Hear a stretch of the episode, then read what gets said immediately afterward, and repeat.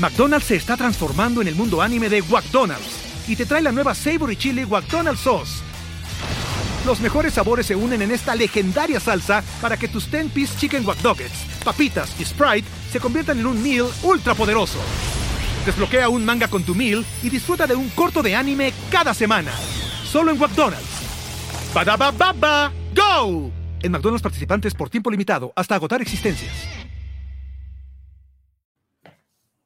Hola niños, ¿cómo están? Bienvenidos a este show de reacciones rápidas de la semana 12 de la NFL. Mi nombre es Ulises Arada y aquí estoy muchachos para dar la cara, ¿no? Porque perdieron un partido, se vieron del riel, si no van a tener el número uno de los Power Rankings, pero vamos a hablar de la derrota de sus Baltimore Ravens y de muchísimo más que ocurrió en una semana 12 de la NFL espectacular a ver, por eso amamos la NFL, ¿vale? Eh, va a haber algunos cambios aquí. Ya desconecté una nueva camarita donde parece que me veo más bonito de acá. Todo este pedo todavía tengo que configurar unas cosas. Habrá un nuevo pizarrón del hate y como pueden ver ahí está el monitor. Entonces, habrá sí, muchachos. Habrá mucho de qué platicar. Habrá mucho de qué analizar. Y si creen que voy a dejar ir a los Ravens por una derrota por un punto contra los Jaguars, cabrones, no me conocen. Entonces, Vamos a hablar de todo lo que ocurrió esta semana 12 de la NFL, que empezó con algunas sorpresas, no, pero una vez más, sus Denver Broncos no pueden, no pueden mantener y llegar a la marca de los 17 puntos. Y los Panthers con, pues con más de 100 yardas por tierra de, de donde forman, con un Sam Darnold que lució infinitamente mejor que Russell Wilson. Imagínense esto, cuando Sam Darnold se ve mejor que Russell Wilson, las cosas están terribles y malas, cabrón. Entonces, sí, de la mano de una gran defensiva también de los Panthers y de un ataque terrestre y de un DJ Moore que hizo estas jugadas grandes y de un Eddie Pineiro que fue capo, los Panthers se ponen 4-8. Los Broncos tienen tres victorias en los últimos 11 partidos. Cabrón. La neta es que algunos dirán, güey, ¿te sigue dando risa? Y la respuesta corta es sí, sí me sigue dando risa. Pero ya este es un tema bien, bien, este es un caso de estudio. Y creo que este va a ser un gran video de armar en el off-season, cabrón. Este va a ser un gran video de armar en el off-season sobre todo lo que puede salir mal en un equipo de Denver que pensábamos, que pensábamos que estaban a un coreback. Nathaniel Hackett, en serio, no va a sobrevivir esta temporada, cabrón. No tiene que ver. Eh, está muy cañón. Russell Wilson parece que odian a todos, a todo mundo lo odia. Vean nada más la reacción de su defensiva después de los turnover on downs. Esto de los Broncos, güey, no quiero, no quiero ni ver la madriza que le va a meter los Kansas City Chiefs a los Broncos. Aunque como esté esta temporada, aunque como esté esta temporada todo puede pasar, pero yo Dudo que los Broncos, ¿cuántas veces van a superar los 20 puntos en esta temporada? ¿Dos? ¿Tres? Está cabrón, muchachos. La verdad es que este, este equipo de Denver luce sin alma, sin huevos, sin expectativas.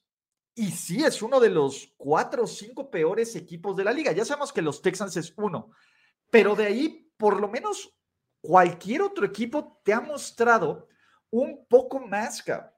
Y esto es frustrante para una defensiva que sigue siendo top 5 a pesar de todo lo que esté ocurriendo aquí. Güey, está bien, cabrón, que esta defensiva te aguante cuando tienes 22 minutos de tiempo de posesión, cuando tienes 14 primeros y 10, cuando tienes un promedio de 4.5 yardas por jugada. Y aquí Denver corrió medianamente bien el balón. El problema es que fueron 125 yardas neta por pase, cabrón. Está está brutal, güey. Creo que estos Broncos, pues la verdad es ya momento de tirarlos a la basura, por lo menos de tirarlos a la basura para estas expectativas.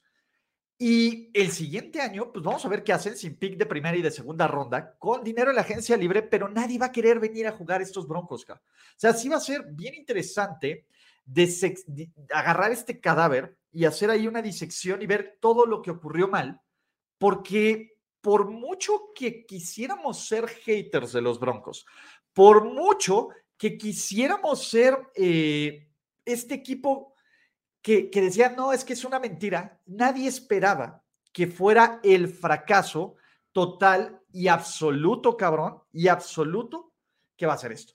Y a ver, para todos los que quieran que esperen a los Ravens, vean, ahí va, falta Tampa Bay y después viene Baltimore. Así que tranquilos, güey, sí voy a hablar de Baltimore, no mamen, güey, sí.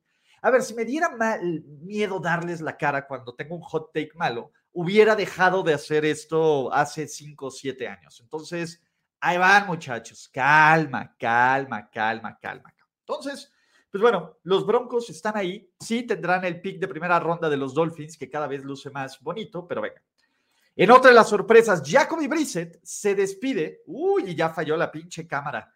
¿Ven? Estoy haciendo una nueva cámara y falla la pinche cámara y falla absolutamente todo. A ver, vamos a ver si podemos mover esto de aquí que... Ah, ah, ah. Miren, aquí me puedo ver de este lado, que se va a ver medio del riel, pero no sé por qué no se ve esta pinche cámara. Pero bueno, no importa. Ya no les tocará verme, muchachos.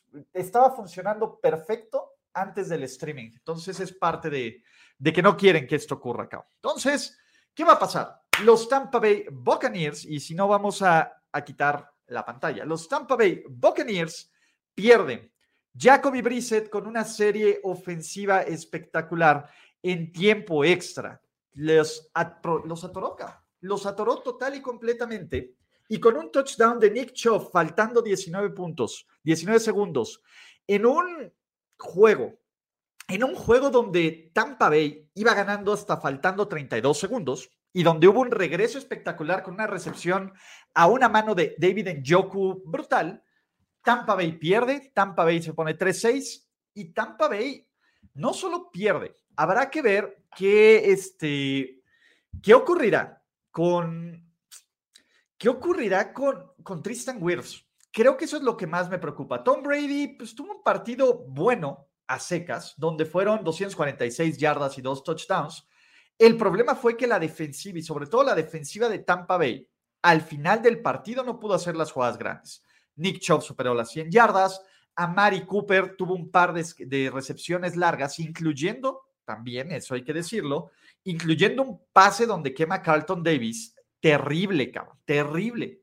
Y en general, pues bueno, el pass rush, Miles Garrett llegó, Jadavion Clowney llegó, y Tampa Bay, güey, tiene que, tiene que,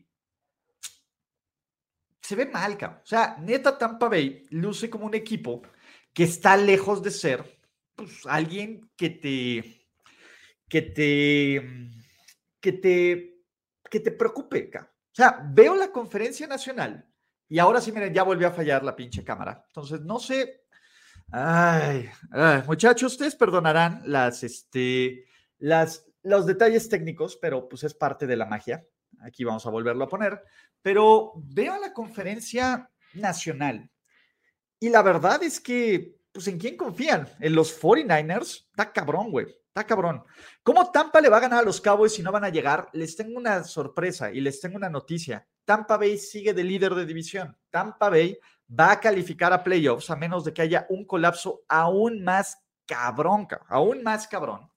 Y Tampa Bay eh, pues la verdad es que, o sea, es difícil descartar un equipo que tiene a Tom Brady, pero no han hecho nada esta temporada para hacernos creer que esto. De hecho, ya vi que están poniendo muy pinches tóxicos en los comentarios, entonces me parece que el día de hoy sí los voy a ignorar, güey. Entonces yo voy a seguir con mi análisis. Y, pues bueno, creo que Tampa Bay, o sea, no sé cuál es per se el problema con este equipo. O sea, no entregas el balón, generas una intercepción, medianamente corres el balón con Rachad White, pero en los momentos clave, cuando antes este equipo de Tampa Bay sí hacía estas jugadas, ahora no las está haciendo. Y, creo que pues, el talento está ahí. Ahí está Chris Godwin, que tiene 110 yardas, y ahora Mike Evans desapareció, Julio Jones tuvo 40. Ese es un, ese es un problema para este equipo que pues yo, ahí estamos, ya regresamos de nuevo, que, o sea, sí es muy decepcionante ver este equipo de Tampa Bay no dando el resultado que daba y no dando las expectativas.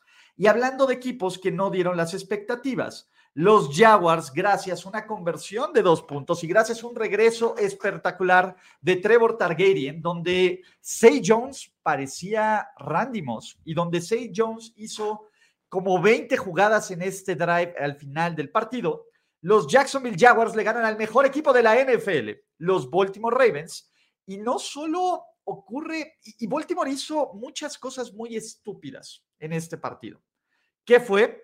Uno, la defensiva una vez más. Cuando parecía que, que, esto ya se manejaba y cuando parecía que esto ya había sido arreglado y con una ventaja de 19-10 en el último cuarto, con una ventaja de 19-10 en el último cuarto, este equipo permitió pues básicamente toda la cantidad de puntos que pudo permitir. Gus Edwards tuvo un fumble. Eh, en general, eh, todo esto se vio mal y aún así, faltando dos minutos con el partido con un punto abajo, Lamar Jackson puso el partido para ganar, y los puso arriba 27-20.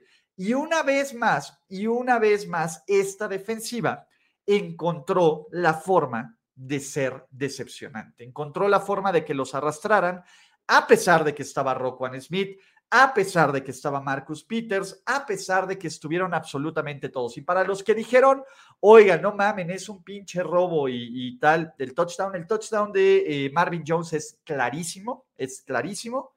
La defensiva de los Ravens sigue sin aprender de estos errores, ¿no?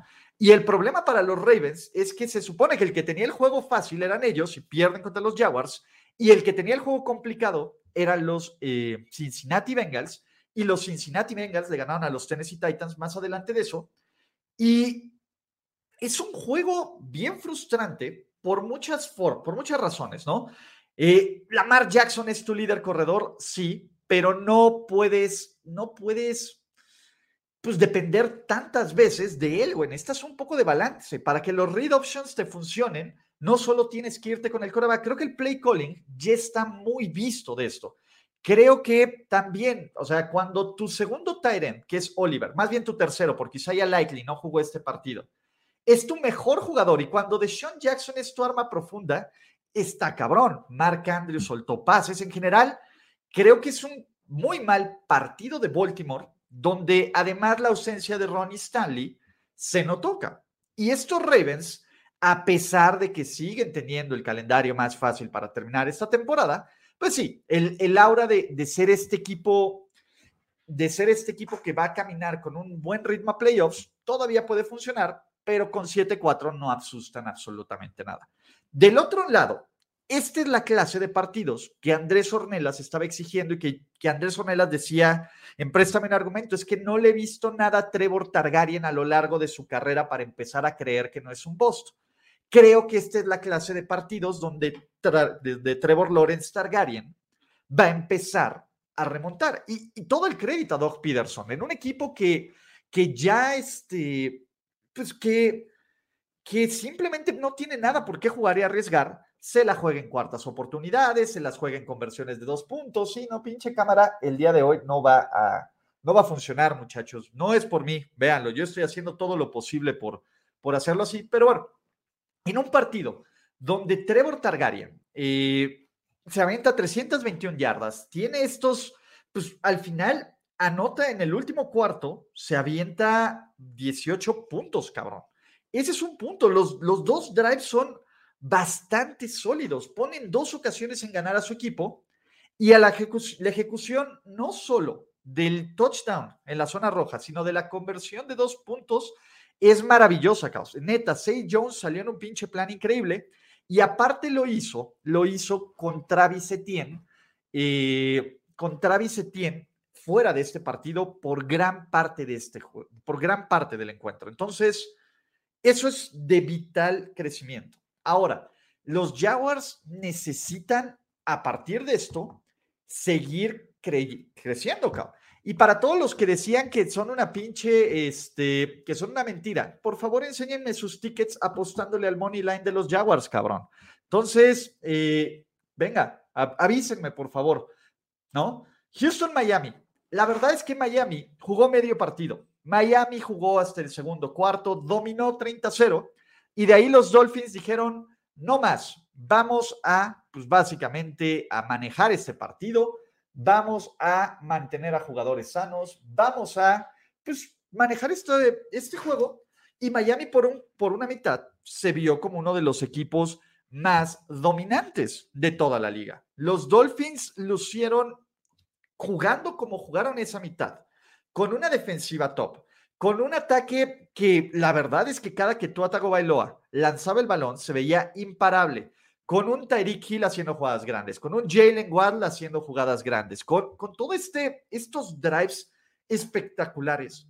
Miami se ve muy cabrón y los fans de los Dolphins tienen por qué estar súper hypeados esta temporada acá. Y tienen que estar súper hypeados con la ventaja que ocurre del ser local, ¿no? Ya sabíamos que los Texans no iban a competir. Ya sabíamos que los Texans no iban a mostrar nada. Pero, güey, Damian Pierce, 8 yardas, cabrón. O sea, Brandon Cooks, 59. Y, y bueno, Kyle Allen, en serio, yo no sé por qué Lobby Smith cree que Kyle Allen es una mejor opción que Davis Mills. No te resuelve nada. Ya los Texans están en pleno modo, vamos por coreback en, la, en el draft 2023, con un récord de 1-9-1. Esto ya se acabó. Esto ya se acabó para siempre. Y Miami, o sea, hay cosas que corregir totalmente. Y va a ser un juego bien interesante la siguiente semana Miami contra los 49ers. ¿Por qué? Porque Miami creo que necesita mostrarnos más juego terrestre. Y contra una defensiva de los Niners, vamos a ver qué tanto este esquema de, Mike McDaniel y qué tanto este Tua que cuando empieza. Y ahora, a ver, los Dolphins por fin ganaron un partido cuando empieza Tua y no lo termina por otras cosas. Jugó Skylar Thompson, ¿no? Pero hasta la defensa presionó bien al coreback. En general, todo se ve bien. Yo, sinceramente, yo sinceramente creo que, que sinceramente creo que es difícil evaluar a los Dolphins con una victoria así porque los Texans son un mal roster, pero algunos dirán, güey, mejor ganar contra un equipo cutre en casa sin complicarse que no. Y Miami no tiene absolutamente nada de culpa de este calendario y de enfrentar a estos Texans. Así que Miami bien por lograr esto. Y lo que les dije que iba a ocurrir aquí, sí ocurrió.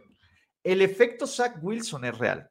El efecto Zach Wilson en general es era un güey tan tóxico, tan nefasto y que ya tenía tan hasta la madre este equipo que los Jets, si bien sufrieron un poquito después del pase de, Trevor Simeon, que, es una pena que no haya jugado Justin Fields por la lesión del hombro, de, pero Mike White, 315 yardas, tres touchdowns, un QB rating de 149 y Garrett Wilson tiene dos anotaciones y el Moore parece un receptor top cuando no juega con Zach Wilson. Y estos Jets se ponen 7-4, se ponen, eh, se ponen, ¿cómo les voy a decir? Se ponen en, una posición donde lucen como un sólido equipo de playoffs, porque en este momento los Jets y los Bengals están adentro y los Chargers y los Patriots están afuera. Y los Jets con este récord de 7-4, con un calendario, con un calendario manejable, pueden hacer cosas interesantes, ¿no? A ver, Robert Sale hizo lo que tenía que hacer. Robert Sale agarró y sentó un Zach Wilson que luce como un verdadero boss, luce como Marcus Russell. Y Mike White es Mike White. Mike White contra equipos malos y contra defensivas malas, contra los Bears, te va a rendir. Pero contra mayores expectativas, pues tampoco te va a alcanzar algo. No va a implosionar, como es el caso de, de, de este Zach Wilson, totalmente y se nota una vibra diferente con estos Jets. Ese, es, ese creo que es una de las cosas que más debe de preocupar a Zach Wilson pensando en el futuro de su carrera. ¿Por qué? Porque a Zach Wilson lo quiere este equipo, porque los Jets y Joe Douglas y Robert Sale por lo menos nos están diciendo en el día de hoy, oigan, nos equivocamos, nos equivocamos en este, en, en este coreback, no tenemos miedo de hacer el mejor movimiento para nuestro equipo, para ganar. Y el mejor movimiento para hacer este, para que gane este equipo, se llama los poner a, Mr. White, ¿no? Entonces, Mr. White va a estar ahí por este tiempo que lo manejen los Jets. Y la verdad es que estos Jets te corren 158 yardas por tierra, tienen una línea ofensiva parchada, tienen un chorro de cosas que te hacen creer, oye, pues creo que somos un buen equipo, acá. Creo que vamos en la dirección correcta. ¿Estamos para competir contra los big boys de la conferencia americana? No, Pero, a ver, ya le ganaron a los Bills, ya perdieron dos veces contra los Pats porque Jets. Pero imagínense si estos Jets hubieran ganado, aunque sea solo uno de estos partidos contra los Pats, estos Jets estarían de líderes de división. Entonces, eh, pero, pues, ¿qué les puedo decir, chavos? ¿Qué les puedo decir? Eh,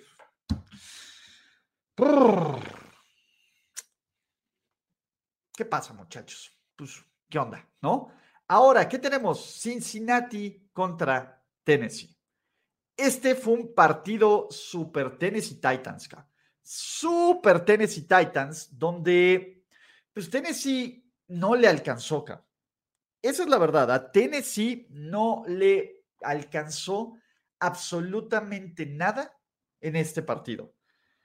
Más o menos mantuvieron el juego cerrado, pero aquí sí se notó que si, y, quiero darle un shootout súper cabrón a la defensiva y sobre todo a la, de, a la defensiva terrestre de los, de los Bengals. ¿Por qué?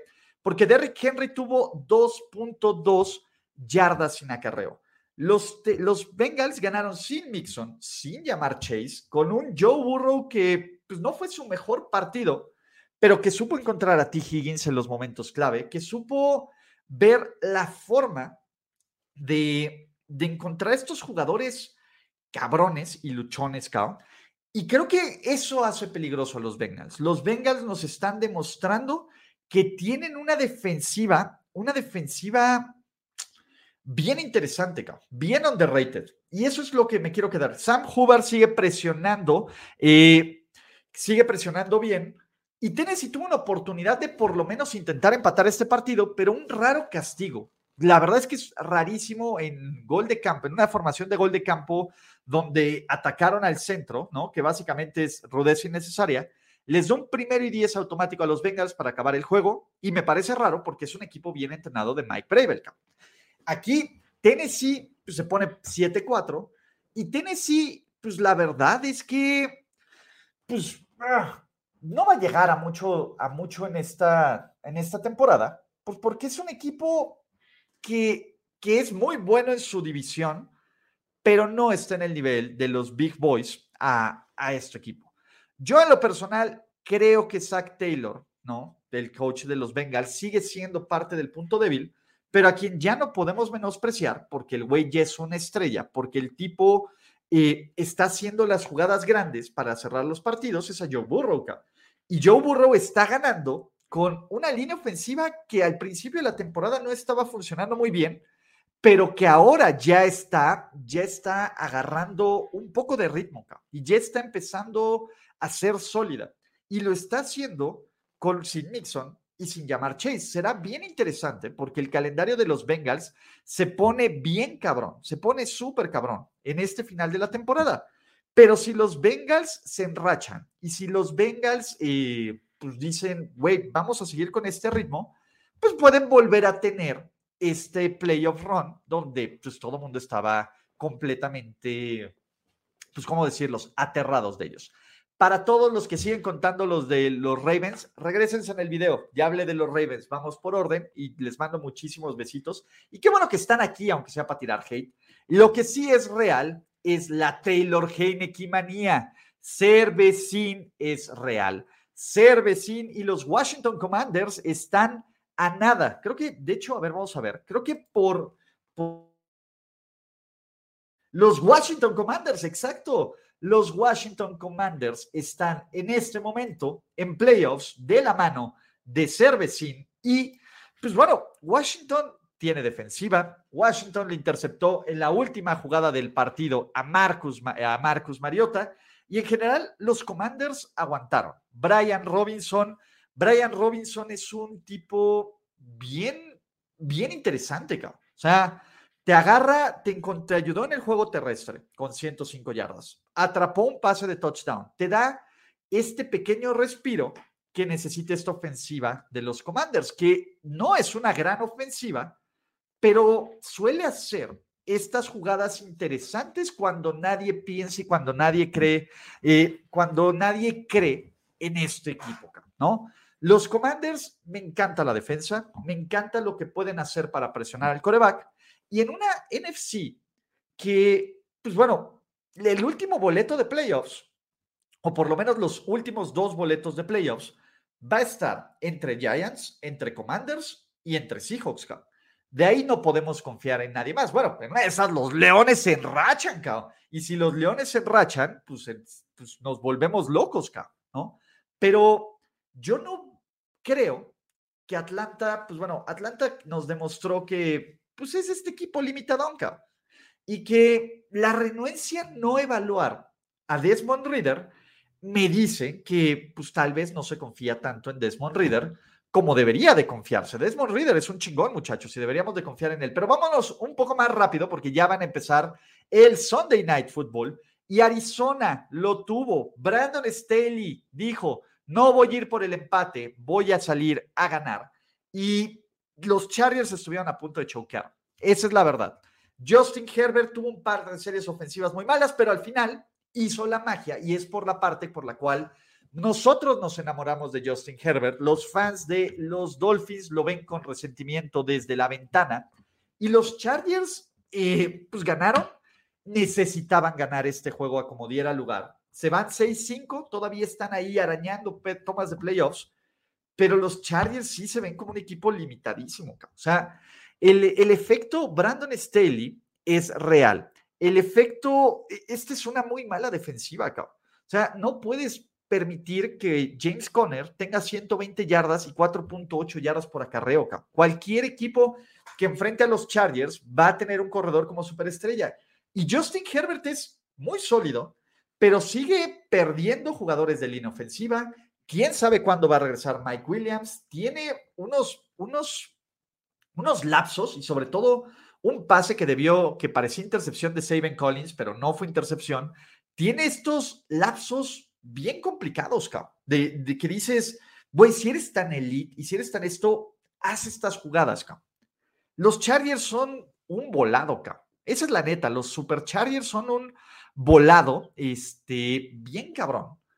Y la verdad es que las lesiones se empiezan a notar. Vamos a ver en qué momento va a regresar Joey Bosa, porque Joey Bosa es fundamental si es que los Chargers quieren medio enracharse, medio enracharse en este momento, cabrón pero también necesitan poder correr bien el balón, O sea, cuando tu líder corredor es Justin Herbert con 38 yardas y de ahí nadie te generó nada en contra de los defensivas de los Cardinals, porque seamos esto, son los Cardinals, los Cardinals no deberían de, incomodar a absolutamente nadie, Y fue un juego bien entretenido, o sea, vamos a ponerlo así, es un juego bien entretenido, pero que los Chargers se complicaron desde el principio, cabrón. O sea, e, esa es, la onda, cabrón.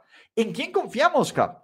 ¿En, qué, ¿En quién confiamos cuando, pues cuando no sabes qué, qué, qué domingo, cómo van a salir estos Chargers? Si van a salir en modo bueno, si van a salir en modo choker, si van a salir en modo cutre, cabrón, ¿no? Vamos a ver qué va a ocurrir. Ya los Cardinals con un récord de 4-8 ya están completamente eliminados. O sea, ya no van a hacer nada esta temporada, sobre todo por cómo siguen bajando en estos rankings. Y Kyler Murray, pues güey, Kyler Murray está quedando a deber. O sea, básicamente lo que queda de la temporada para los Cardinals va a ser si evalúan si Cliff Clinsbury sobrevive o no, porque esa es la verdad, güey. Y además, a mí lo que más me preocupó fue la penúltima serie ofensiva de los Cardinals cuando tuvieron el balón con dos minutos, con dos minutos, con dos minutos. Y el líder corredor, eh, te tenías el, partido con una ventaja, con dos minutos, y no pudiste generar ni un perro primero y diez contra la defensiva de los Chargers. Está cabrón. Pero, pues, bien por, bien por estos Chargers que siguen ganando.